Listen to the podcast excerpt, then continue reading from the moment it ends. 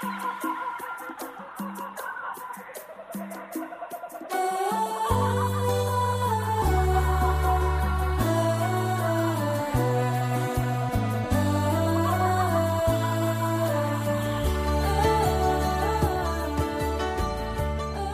écoutez Parole d'espérance, une espérance vivante au cœur du 21e siècle. Bonjour mes chers amis.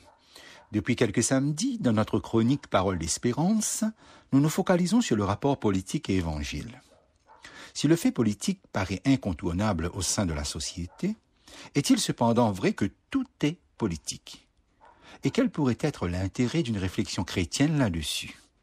C'est ce que je vous propose comme thème aujourd'hui. Est-il vrai que tout est politique? Certains pensent que, oh, la politique pénètre tous les aspects de la vie quotidienne. Tout ce que vous faites a une dimension politique. Prétendre ne pas faire de politique, c'est laisser faire celle des puissants et entretenir l'injustice, etc. Des arguments théologiques sont même avancés pour convaincre que l'évangile n'est pas neutre. Évidemment, tout ce qu'un individu fait a des répercussions sur la vie de la cité, police en grec, d'où vient notre mot politique? Mais faut-il encore s'entendre sur le sens que l'on donne ici au mot politique? Si la politique est vue comme la lutte pour l'obtention et l'exercice du pouvoir, dire que tout est politique, c'est, premièrement, admettre que le pouvoir de l'État devenant envahissant s'occupe de tout. Et ensuite, deuxièmement, et là je m'inspire du célèbre sociologue français Jacques Ellul, qui déclare c'est laisser le champ libre à l'État totalitaire si tout est politique. Or, l'idéal démocratique tend à la défense des libertés des citoyens. Dire que tout est politique est un constat d'échec. Cela signifie que tout est politisé et dirigé par les plus forts. Il n'est nullement évident que toutes les activités humaines doivent être du ressort du pouvoir et de la politique. Participer aux votes qui de temps en temps sont proposés ne veut pas dire pour un citoyen que ces domaines font l'objet de ses occupations ou préoccupations constantes. Et si au nom du christianisme quelqu'un voulait imposer un choix politique à ses co-religionnaires, il tomberait dans les travers d'intolérance dont tous les hommes ont souffert au cours des siècles passés. Que les chrétiens ne déchirent pas le corps du Christ qu'est l'Église en ajoutant à leurs différents théologiques des querelles politiques. Dans de nombreuses civilisations anciennes, la religion était normalement un service public fondamental étroitement uni à l'État et dépendant des princes. Il s'agissait de se concilier les bonnes grâces des dieux ethniques et nationaux. Les prêtres étaient les spécialistes de la religion, formant une classe privilégiée le plus souvent soumise à l'autorité. Le christianisme s'est posé d'emblée comme la seule religion susceptible de requérir l'adhésion universelle des êtres humains. Ses représentants auraient dû avoir une conduite digne de cette belle vocation. Hélas, hélas, trois fois hélas. Pour que le nom du Christ ne soit pas blasphémé, il faudrait que les chrétiens tirent leçon du passé et ne faiblissent pas dans la vigilance pour éviter les regrettables collusions dont l'histoire de l'Église et l'histoire tout court est pleine d'exemples. Il y a d'abord dans l'action dite chrétienne la collusion avec la violence et la guerre. Tertullien remarquait que le sang des martyrs était la semence des chrétiens. Par la suite, de trop nombreux croyants ont voulu semer autrement et se sont crus autorisés à employer les armes pour défendre leur foi, leur communauté ou un certain sens de la justice. La liste de ces guerres saintes serait trop longue et fastidieuse. Ne citons que quelques faits étranges les disciples de Jean Hus, le martyr de Bohême brûlé vif en 1415, ont jugé bon après sa mort de se battre contre les armées du pape.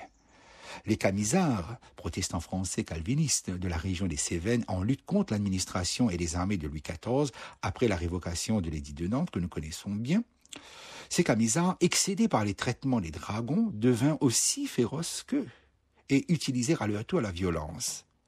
Les ecclésiastiques, c'est-à-dire des hommes d'église, ont été mêlés depuis 1789 à de nombreuses révolutions et il en est aujourd'hui qui sont prêts encore à se battre armes à la main pour plus de justice sociale.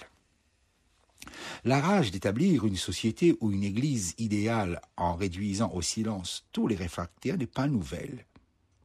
Une femme auteure américaine, dans son commentaire sur les paraboles, écrivit ceci, je cite, Malgré les avertissements de Jésus, des hommes ont essayé d'arracher l'ivraie. Et pour punir ceux qu'ils supposaient faire le mal, ils ont eu recours au pouvoir civil.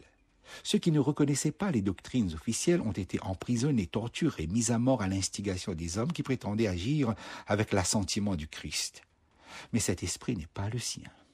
Fin de citation.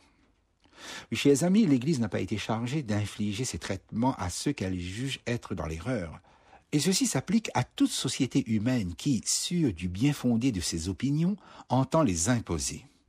Voltaire ne s'est pas privé de dénoncer tous les fanatismes et il a fait là œuvre utile. La collusion la plus subtile nous semble être celle du pouvoir religieux avec le pouvoir politique. Les chrétiens n'en ont pas été les seuls acteurs et les seules victimes.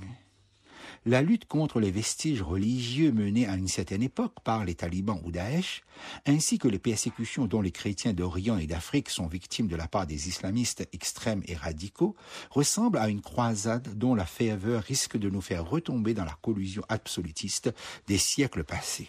La collusion du pouvoir religieux avec le pouvoir politique a perpétué pendant des siècles et dans tous les domaines des situations déshonorantes pour la civilisation humaine. Et c'est bien pour redonner à l'Église, si nous devons, dans le cadre de notre réflexion, revenir sur le christianisme, c'est bien pour redonner à l'Église son visage d'épouse fidèle à Jésus-Christ qu'il faut sans cesse fuir les collusions, qu'elles soient traditionnelles ou plus modernes. Les sociétés passent avec leurs convoitises et leurs structures, mais l'Église, sans frontières, appelée à l'éternité, doit donner l'image d'une famille ouverte à tous les hommes. Quand au IVe siècle de notre ère, après les persécutions contre les chrétiens, l'empereur Constantin prit le parti, ce fut pour eux comme un émerveillement. Ils virent en lui un nouveau Moïse. La collusion que nous avons décrite commença à ce moment. Saint Augustin consacra la conception d'un royaume céleste anticipé. Terrible confusion. Ce fut alors la politisation de la notion d'Église on s'installa sur terre, d'une manière générale. Considérer l'appui d'un gouvernement quelconque comme un secours de la Providence, chers amis, c'est un danger. Et ce danger, l'historien catholique Daniel Rops l'a évoqué avec lucidité dans son livre L'Église des apôtres et des martyrs. Nous lisons ceci. On a assez compté les avantages que l'Église avait tirés de son alliance avec le pouvoir. Mais les désavantages existaient aussi et doivent être marqués. Rien n'est plus hasardeux et difficile pour un parti, pour une Église, que le soudain passage de la situation de minorité à celle d'institution officielle. C'est l'heure où les révolutions se renient et se trahissent, où les églises voient affluer les foules mal converties, les habiles et les tièdes. La foi que l'héroïsme et le sacrifice n'exaltent plus, sans bourgeoise.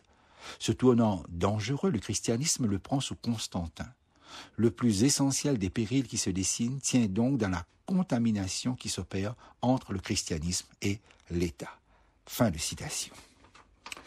Chers auditeurs, cette analyse de Daniel Rops, brillante par son réalisme, nous rappelle à l'ordre et nous appelle à la vigilance. Parce que tout n'est pas politique et que la politique n'est pas tout, tout le monde y gagne quand la religion et la politique constituent deux pouvoirs bien distincts et que la distinction est claire, nette et intelligente.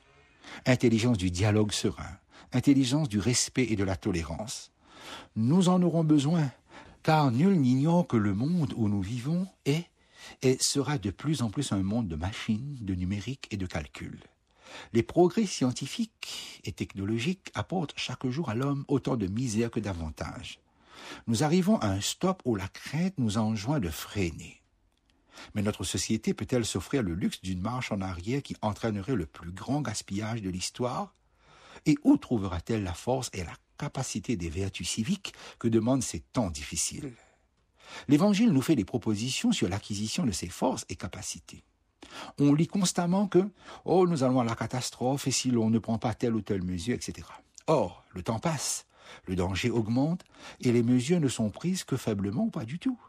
La nature gémit et les armements des nations peuvent anéantir mille et mille fois l'humanité. Dans cette situation, la politique devrait être plus que jamais la prise en main par des hommes compétents et dévoués des intérêts de la nation et de vastes régions du monde et parvenir à dépasser les luttes partisanes et le despotisme sous toutes ses formes. Les chrétiens, quant à eux, réconciliés avec Dieu par Jésus, ils sont appelés à être des réconciliateurs, Il devrait prendre sans violence la défense des opprimés et par-delà les changements de régime s'occuper de soulager toute souffrance physique ou morale. il n'y a pas deux sortes de chrétiens, les chrétiens engagés, sous-entendus dans la politique, et les chrétiens neutres. Un vrai chrétien est un engagé au service du Christ.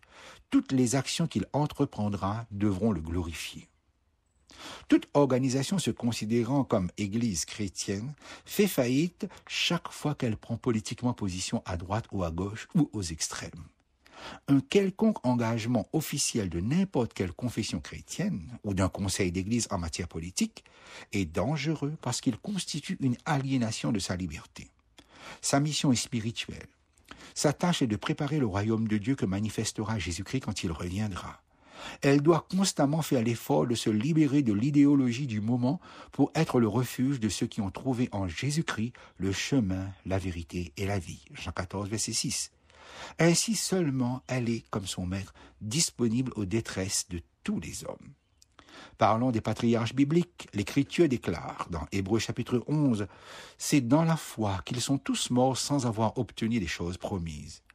Ils les ont vus et salués de loin, reconnaissant qu'ils étaient étrangers et voyageurs sur la terre. Ceux qui parlent ainsi montrent qu'ils cherchent une patrie. S'ils avaient eu en vue celle d'où ils étaient sortis, ils auraient eu le temps d'y retourner. Mais maintenant, ils en désirent une meilleure, c'est-à-dire une céleste. C'est pourquoi Dieu n'a pas honte d'être appelé leur Dieu, car il leur a préparé une cité. Hébreu 11, verset 13 à 16. Oui, chers amis, si Dieu prépare une cité, il a aussi une politique. Mais elle n'est jamais contre nous. Elle concerne l'éternité. Rendez-vous à samedi prochain.